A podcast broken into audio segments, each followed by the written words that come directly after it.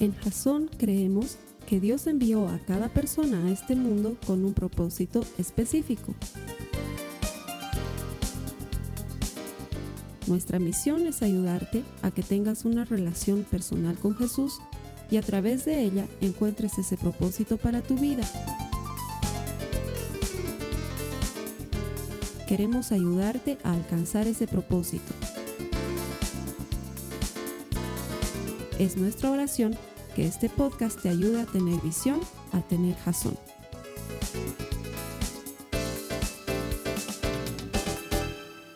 Gracias por conectarte como todas las semanas. Bienvenido Jazón.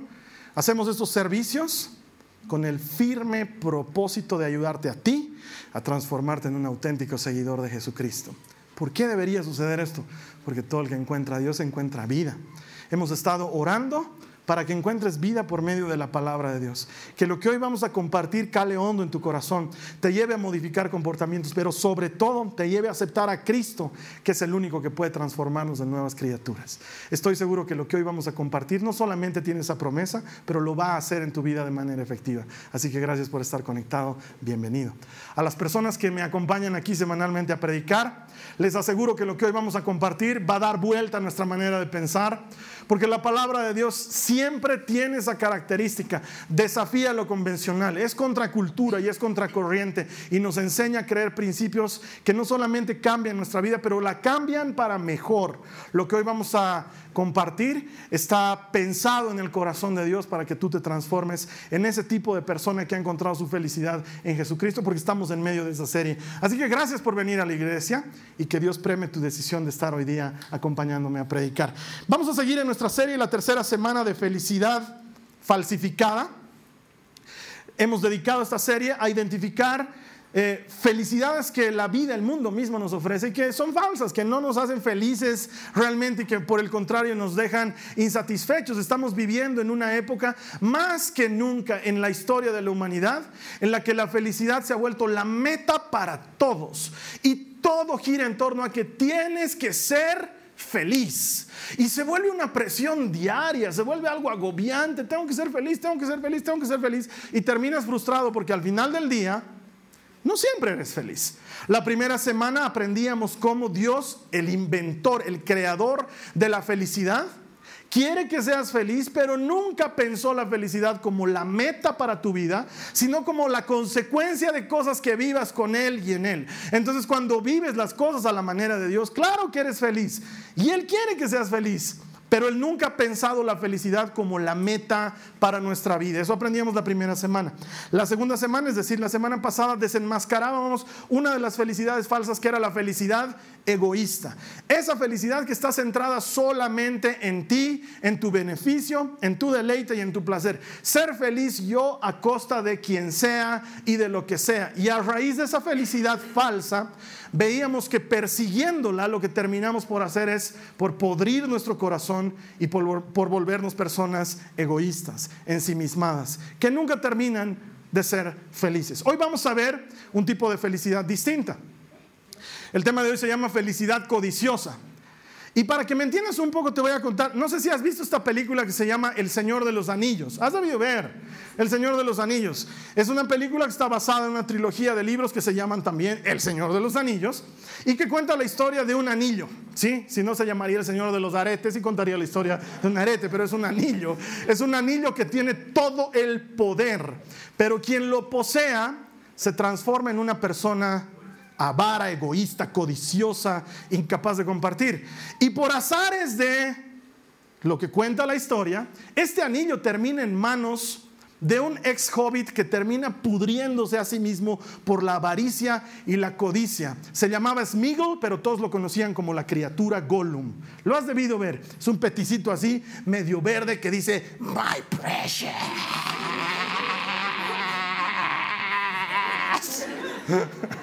¿Lo has ver? Ama el anillo con locura y se desespera porque lo ha perdido y ahora lo tiene otro hobbit y quiere recuperarlo a toda costa. ¿Por qué? Porque el anillo es la fuente de su felicidad. Él piensa que él es todo con el anillo.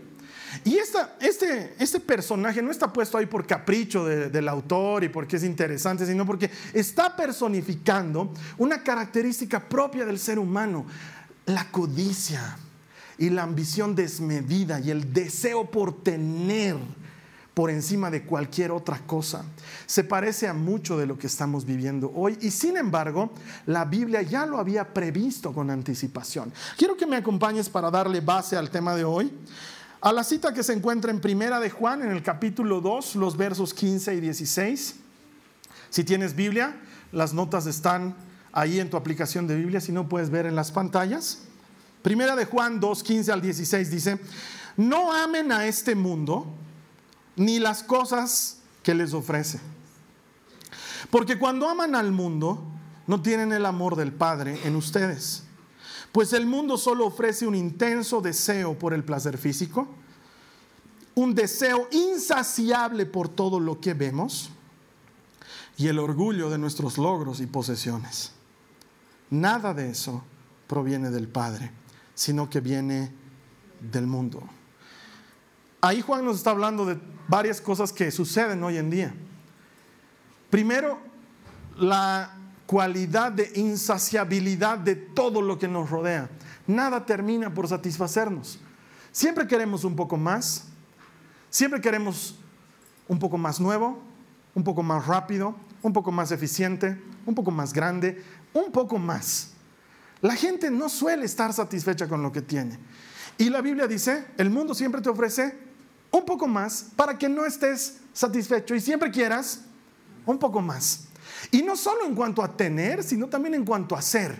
El orgullo de tus posesiones y de tus logros, de lo que eres y de lo que te transformas. Y empiezas a compararte y medirte con los demás y siempre te falta un poco más.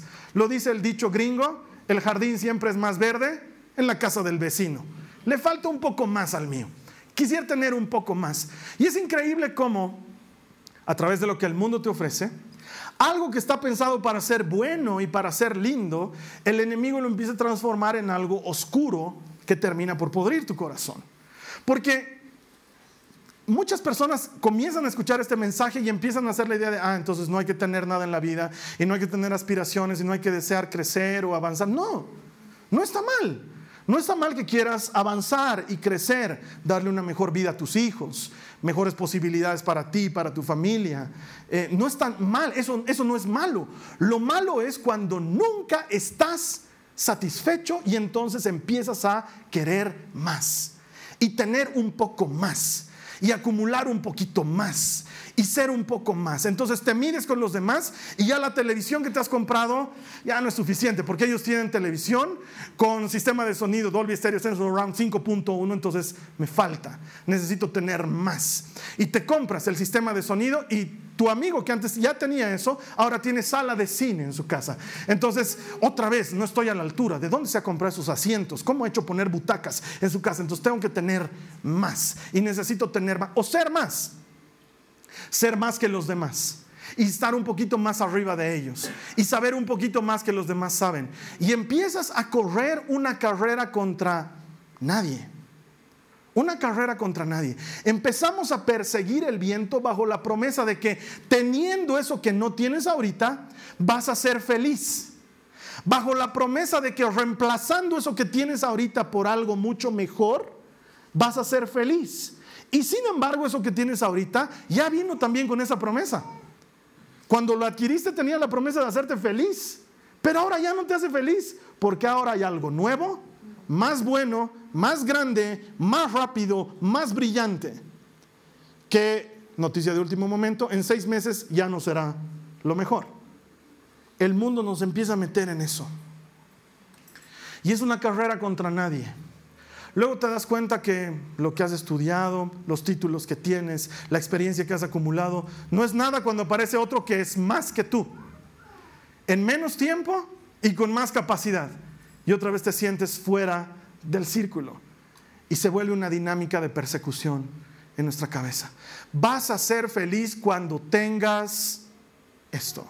Vas a ser feliz cuando seas esto. Y la verdad es que cuando lo obtienes, en ese momento eres feliz, pero dura muy poco. Cuando logras algo, en ese momento eres feliz, pero dura muy poco, porque Dios nunca pensó que la felicidad debería ser la meta, siempre pensó que debería ser consecuencia. Y el mundo empieza a comernos y a devorarnos. Por eso es que puedo decir con absoluta certeza y autoridad que la felicidad codiciosa es falsa. Mira lo que dice la palabra de Dios en Eclesiastés en el capítulo 1, el verso 8. Todo es tan tedioso, imposible de describir. No importa cuánto veamos, nunca quedamos satisfechos. No importa cuánto oigamos, nada nos tiene contentos. Vivimos en un mundo de insatisfacción a partir de tener. Es así. Pero el mundo está pensado de esa manera. Yo estaba renegando hace unos meses atrás porque veo que sacan este modelo de reloj. Yo también caigo en esas estupideces. Ni había salido el reloj. Esto para mí es terapia, ¿sabes? No? Yo aquí me confieso. No había salido el reloj. No estaba ni siquiera pensado en cómo iba a ser. Yo ya lo quería. Yo solo sabía que el día que Apple saque un reloj, tenía que ser mío. No sabía si iba a ser redondo, cuadrado, ancho, largo. De que, sabía que tenía que ser mío. En cuanto salió, lo quería. Lo quería. Lo quería. Lo obtuve. Fue mío. My precious. Fui feliz. Hasta que seis meses más tarde, los desgraciados de Apple, que aman a sus clientes, sacaron el mismo reloj para meter al agua. ¿Por qué el mío no se puede meter al agua? Me pregunté. Tienen tal nivel de retraso mental que no pueden pensar que uno a veces se mete al agua. Si es un reloj para hacer ejercicio, vamos, los nadadores no hacen ejercicio. Tarado, no, tarado yo. Estos señores ya tienen una programación planificada y esquemática de todos los modelitos que nos van a vender cada año, con todas las capacidades ya pensadas. Y no la sacan a la venta en el primer modelo por dos sencillas razones. La primera, la menos frecuente, pero la que le dicen a la prensa, porque no existe todavía una tecnología que nos permita hacerlo. Es muy cara y sería muy caro para el consumidor final. A veces es verdad, muy pocas. La segunda, porque así te podemos vender un nuevo modelo al próximo año. Esa es la verdad.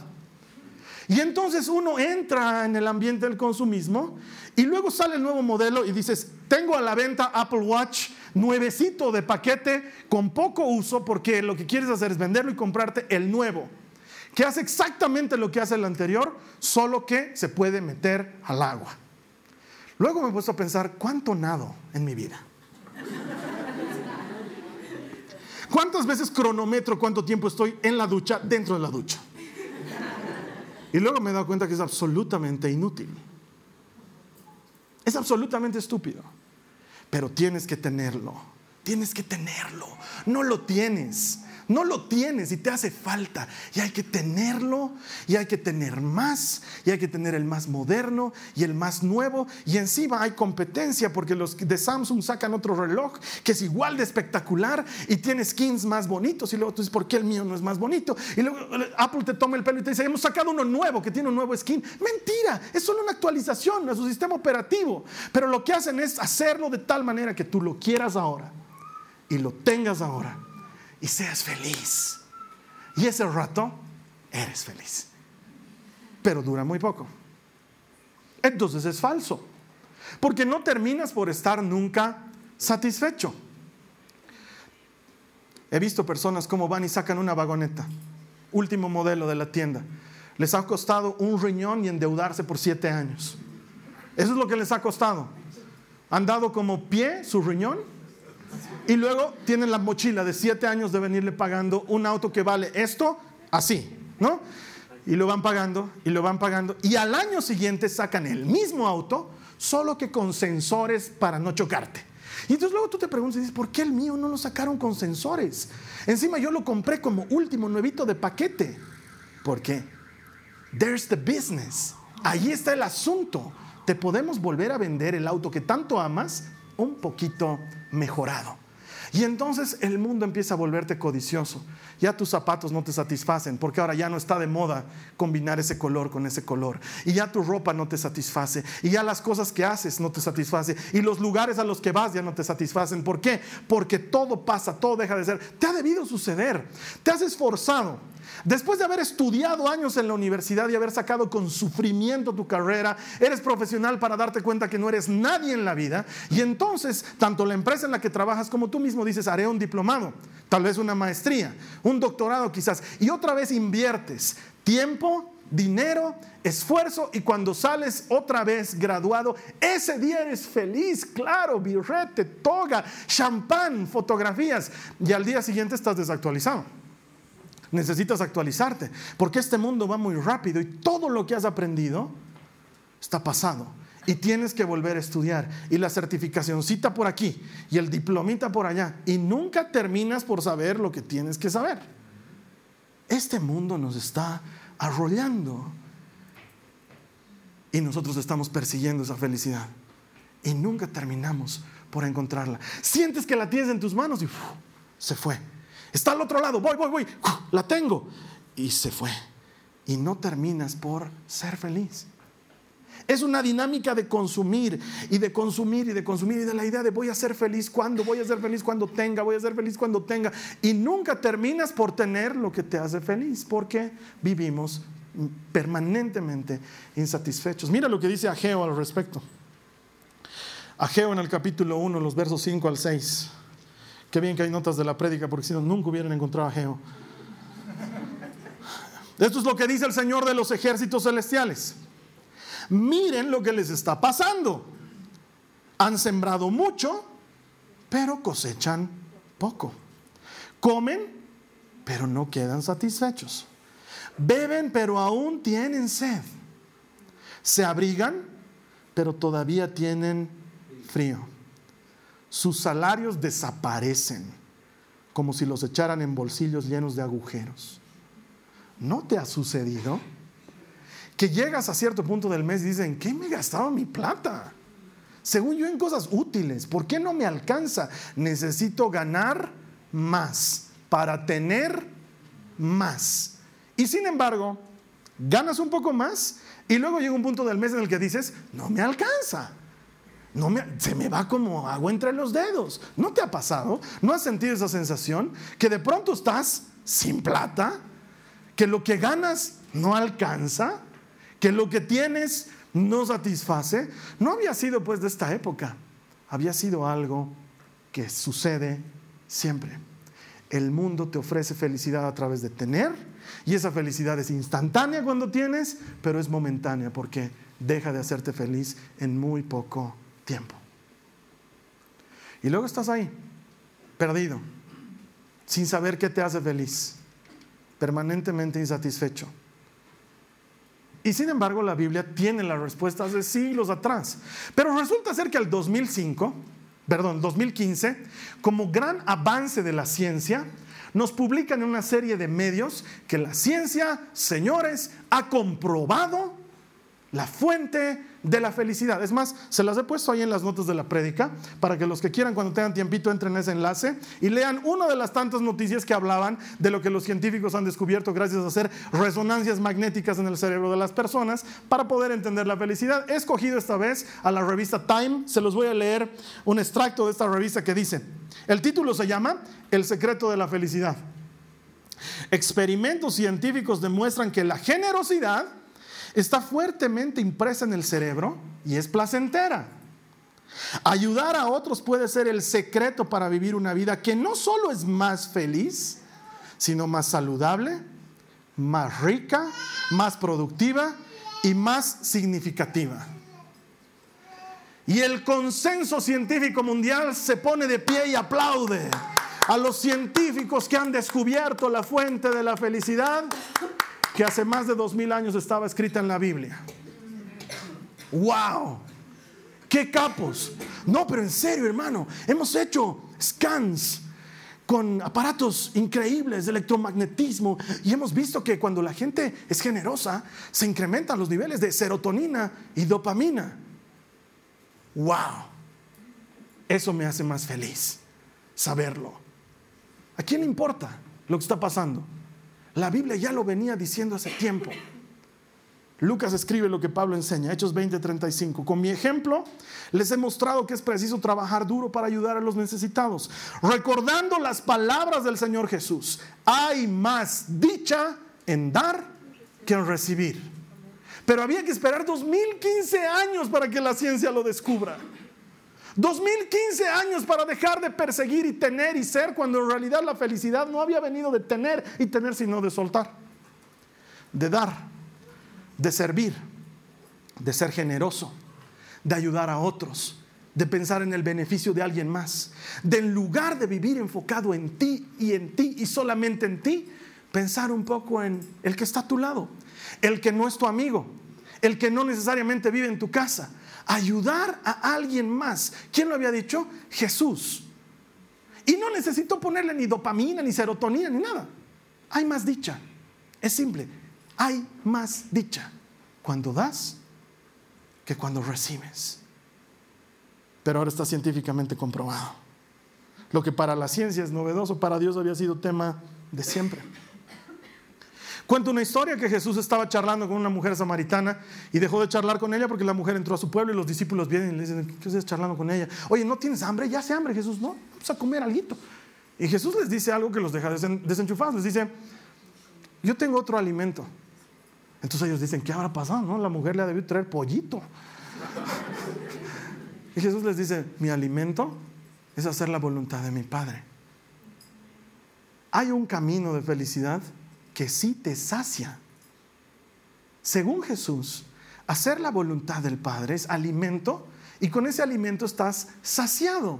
Y la voluntad de Dios es que encuentres más dicha cuando das que cuando recibes. ¿Por qué? Porque es el diseño original del diseñador de tu cerebro.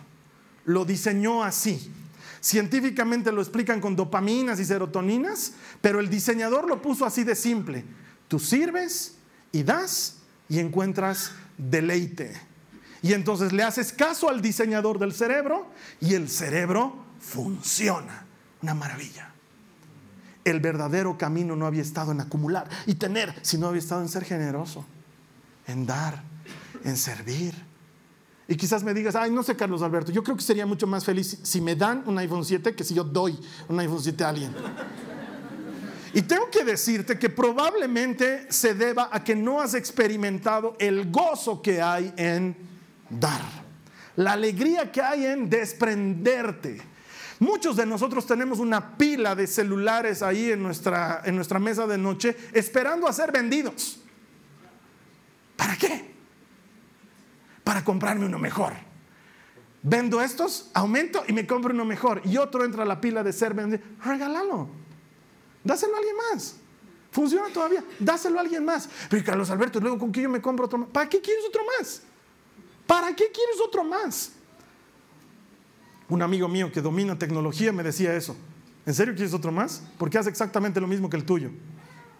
Solamente que más bonito. Ni tanto. La verdadera dicha está en dar. Hace un par de semanas atrás, cuando salíamos con el Ministerio de la Misericordia y empezáramos a repartir frazadas y, tazas con chocolate y la gente se acercaba, yo no les puedo describir dos cosas. Voy a tratar de hacerlo, pero es muy difícil. La primera, la alegría que veía en la cara de mis hermanos. Era difícil. Había gente que les estaba jaloneando las frazadas y tratando de poner orden, pero su cara de alegría era indescriptible mi cara era de baboso. Por un lado miraba a los hermanos que estaban repartiendo cosas y no cabía en mí la alegría. Miraba al otro lado y tenía otros hermanos que estaban hablando de Jesús y orando por la gente y ministrando a otros y no cabía de la alegría. Y decía, wow, ¿qué he hecho yo para merecer estar en este lugar ahorita y ser testigo de cómo Dios hace algo cuando dejas de pensar en ti y empiezas a pensar en alguien más? Esa noche festejábamos juntos y celebrábamos que, que una señora había estado viajando a, otro, a otra parte del país con mucha necesidad y encontró a alguien que ore por ella esa noche. Estábamos festejando que había una familia que no había podido comer todo el día porque no encontró forma de comer y esa noche habían tomado chocolate caliente. Y estábamos celebrando haber hecho algo. No todo, no podemos mitigar el hambre del mundo, ni sanar la tristeza del mundo, pero podemos hacer algo por alguien más. Y de pronto tu cerebro genera dopamina y serotonina y eres feliz. Mis hermanos estaban felices esa noche, así de, wow, felices.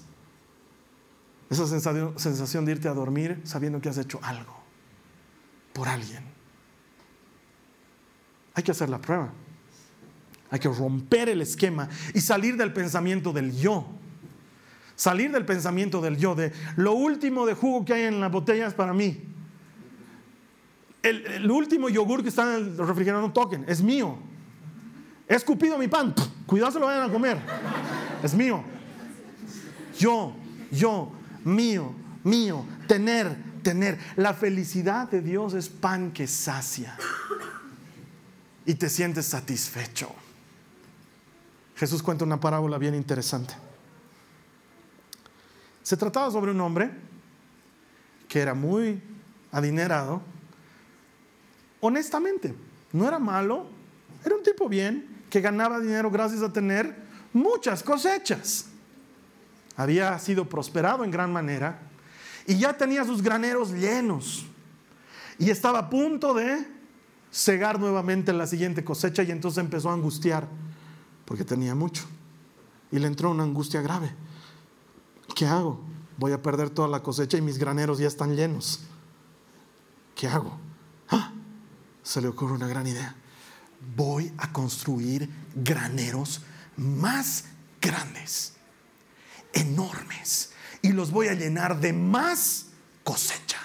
Y voy a tener más. Y me voy a poder echar y ser feliz. Y Jesús termina la parábola diciendo, necio esta misma noche se te pedirá tu alma. Yo hubiera querido estar en esa predica, debe ser espectacular escucharle decir eso a Jesús. Luego mira a la gente y les dice, ¿de qué te sirve ganar el mundo entero si pierdes tu alma? Yo me imagino que debe ser como un puñal entrando en el corazón de la gente de, uy, y yo bruto, pensando tener y ser y saber. Y, y Jesús dice, ¿de qué te sirve? Puedes ganarlo todo si se pierde tu alma. Pero puedes sembrar tu alma en un lugar eterno. La enseñanza de Jesús no es una enseñanza de destrucción, sino de construcción. Puedes sembrar tu alma en un lugar eterno. Entonces vamos a la Biblia y el Eclesiastés en el capítulo 4, en el verso 6, dice algo increíble. Sin embargo, es mejor tener un puñado con tranquilidad que tener dos puñados con mucho esfuerzo y perseguir el viento. Es mejor tener uno y estar tranquilo, dice el Señor. No había sido malo tener. Si te das cuenta, el Eclesiastés no nos dice, es malo tener un puñado. No, dice, es bueno. Es más, lo pone en una categoría más linda todavía. Dice, es mejor. Es mejor tener un puñado y estar tranquilo que tener dos y estar angustiado, persiguiendo el viento. ¿Te das cuenta la contraposición que nos hace la palabra? Ageo por un lado diciendo, siembras y cosechas poco. Te has rajado, has trabajado todo el año y lo que cosechas es poco. Comes y tu comida no te sacia, no te gusta. Te abrigas y sigues con frío, dice ganas dinero y metes tu mano al bolsillo y no está en el bolsillo. Se ha ido, se ha esfumado. Eso nos dice Ageo por un lado. Y por el otro lado el eclesiastés nos dice, oh, tienes uno y estás tranquilo. No te desesperas por un segundo, no te desesperas por más. Has entendido que es mejor tener uno y estar tranquilo que dos y estar angustiado y persiguiendo el viento. ¿Qué quieres hacer tú? No había estado mal tener, Lo que está mal es tener y no estar satisfecho con lo que tienes. Entonces luego mira lo que tienes y agradece. Gracias Señor por lo que tengo. Ay, pero no es el trabajo que quisiera, pero es trabajo. ¿Cuántos otros no tienen trabajo y quisieran tener trabajo? Entonces luego miras tu, trabajo, el que tienes ahorita, el que no te gusta, y le das gracias a Dios. Y Dios premia al que es fiel en lo poco. Pero nuestro corazón no sabe ser fiel en lo poco y anhela lo mucho. Y consigue dos puñados y se angustia. Cuando la mecánica de Dios había sido más simple, ten uno y estar agradecido. Dale eso a alguien más y Él te va a proveer. Porque la Biblia dice que Él da pan al que siembra y semilla al que reparte. Entonces, la provisión de Dios está garantizada para el generoso. Pero entonces, ¿cómo otros acumulan y acumulan y acumulan, Carlos Alberto? No tengo idea, pero ¿de qué les sirve ganar el mundo entero si se pierden a sí mismos? Porque eso es lo que a mí verdaderamente me preocuparía. Tener todo y al mismo tiempo no tener nada. Te lo han dicho desde que eres chiquitito. No te vas a llevar nada cuando te mueras. Y es verdad. Te vas a ir, como dirían los peruanos, calato. Así te vas a ir. Tú y yo nos vamos a ir así. No me voy a llevar my precious. No, no se. Se quedará. Se quedará. No me puedo llevar nada. No me puedo llevar mi título de doctor en máster en no, no me lo llevaré. Se quedará. No podré estar orgulloso delante del Señor y decirle, he hecho tres doctorados, Jesucristo. No, no me sirve. No me sirve allá, no me sirve. No me lo puedo llevar. Pero puedo tener uno y estar tranquilo y repartirlo y ser feliz. Y entonces Dios va a cumplir su promesa de dar pan al que siembra y semilla al que reparte. Esto me hace recuerdo algo. Cuando yo era scout, teníamos muchos juegos de scouts y había uno que yo amaba especialmente que se llamaba acecho. En realidad era pesca-pesca, pero como ya eres scout, lo tienen que hacer ver como algo wow, digamos. Entonces, en lugar de decirnos vamos a jugar pesca-pesca, nos decían vamos a jugar acecho. Entonces había un grupo de los que acechaban y había un grupo de los que escapaban, ¿sí? Era pesca-pesca plain comenzó, yo era de los que tenían que escapar, comenzó el juego, estábamos de campamento, en mi época íbamos de campamento, de veras al aire libre, en lugares donde se podía hacer campamento, hoy en día es más complicado, pero nos íbamos ahí al campo, campo donde no había un alma, y entonces comienza el juego de acecho y comienzan los perseguidores a perseguir, y yo comienzo a escapar. Salgo como alma que lleva el diablo, rajo, y empiezo a correr y correr y correr, y no paro de correr, sin mirar atrás. Corría, corría, corría, corría, corría, corría, corría y me fui. Me fui. Un par de horas después, el juego ya había terminado y se preocupan por mí. Claro, ya no había el Carlos Alberto, se nos ha ido. Entonces, uno de los guiadores, por temas de seguridad, siempre teníamos algo para la seguridad. En ese caso, teníamos una motocicleta. Se subió él a la moto con una persona más atrás y salieron a buscarme. Yo estaba escondido atrás de un árbol. Y cuando escucho la moto, entonces me paro y los veo y les grito, con moto no vale. Y sigo corriendo. y sigo corriendo y me iba y me iba. Obviamente con moto me alcanzaron. Y cuando me alcanzan me gritan, para, Carlos, para. Me gritan. Entonces paro y me dice, Carlos Alberto, para. No vale con moto. Yo todavía peleo. No vale con moto. No vale con moto. Para. El juego ha terminado hace horas. Te hemos buscado por todos lados. Te nos has ¿Qué has hecho? He corrido. ¿Detrás de quién? Detrás de nadie. Era para que no me alcancen. Me fui. Me fui. Y a veces creo que la vida se parece a esa vez que me fui. Estás corriendo. ¿De qué? ¿Cuál es tu apuro? ¿Dónde te estás yendo? ¿No sería bueno que pares ahora un momento? ¿Cuál es el apuro de tener?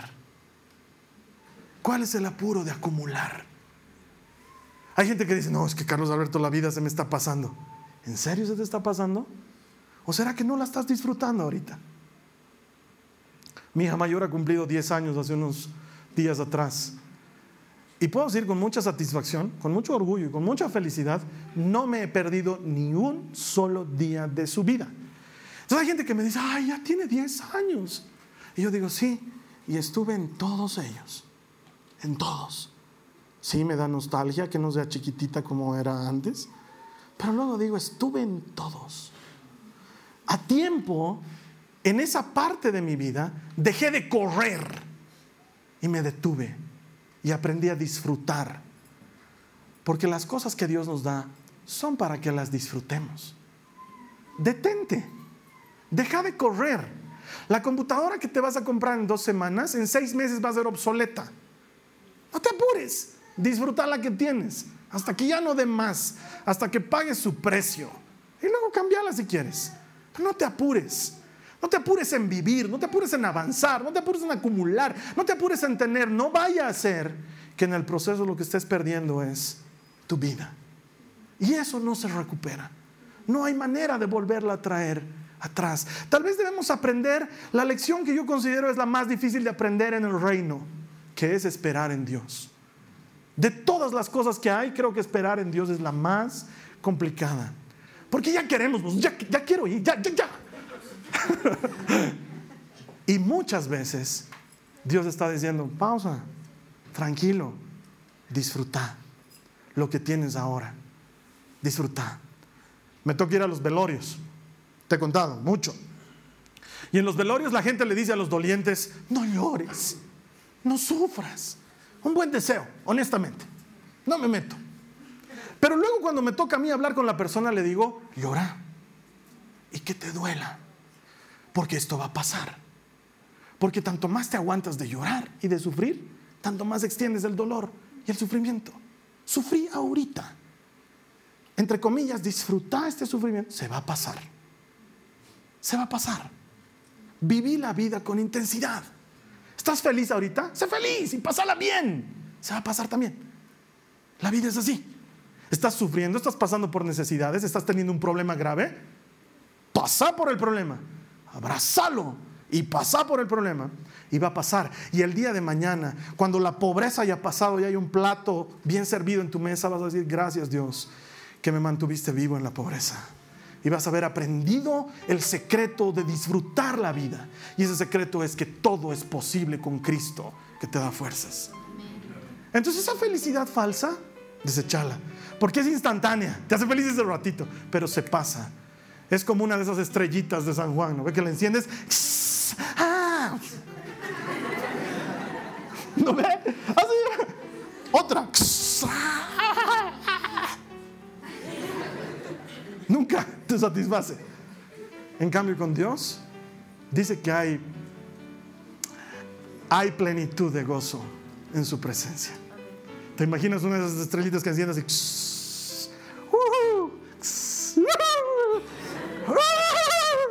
Y nunca se apaga.